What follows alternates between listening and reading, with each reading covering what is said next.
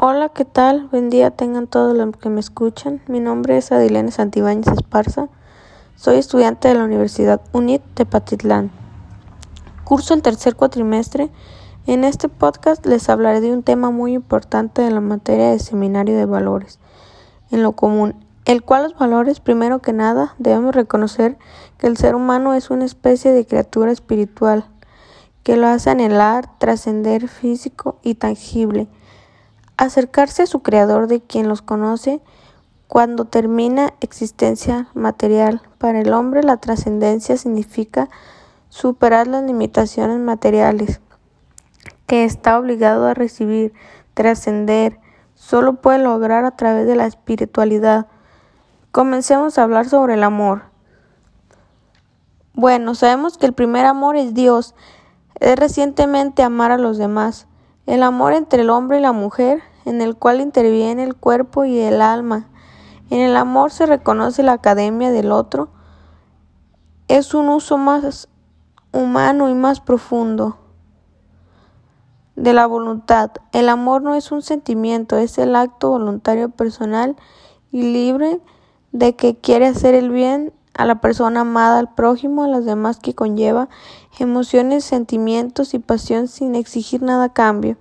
Ahora bien, las virtudes teologales son las que ellos infunden inteligencia, voluntad del hombre por ordenar las acciones, las cuales son la fe y la esperanza y la caridad. La fe es el don por el cual somos capaces de reconocer a Dios. Esta no es un sentimiento ni emoción, sino una unión confiada de tu inteligencia y la voluntad a Dios. Te da la gracia para tener la fe.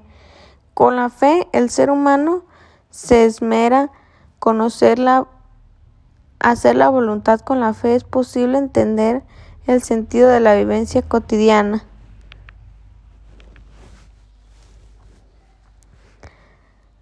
Y la existencia del dolor y el sufrimiento, la caridad es el cual podemos amar a Dios es la actitud de un desinteresado, es servir a los demás y no esperar nada a cambio. Por lo tanto, debe entenderse como sinónimo de altruismo, generosidad o solidaridad. La esperanza es la virtud por la cual deseamos como Dios, como un buen supremo, es crear como alcanzará lo que se desea cada generación.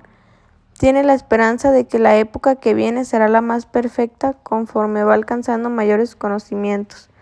La esperanza se renueva con cada generación, entonces la generación que envejece siente que la esperanza futura no es la que le pertenece, porque no es como destinada a ella, por lo tanto no es la tuya,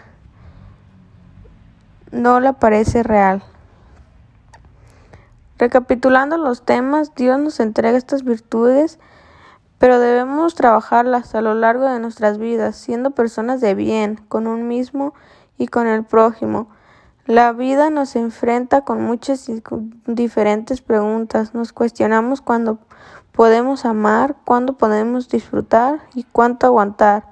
La vida diaria nos pide que distingamos de, la, de los de los y realmente es importante en la vida y lo que no es, porque lo es. ¿Sientes que lo has hecho crecer estas virtudes en tu interior? Muchas gracias por haber llegado al final de este podcast.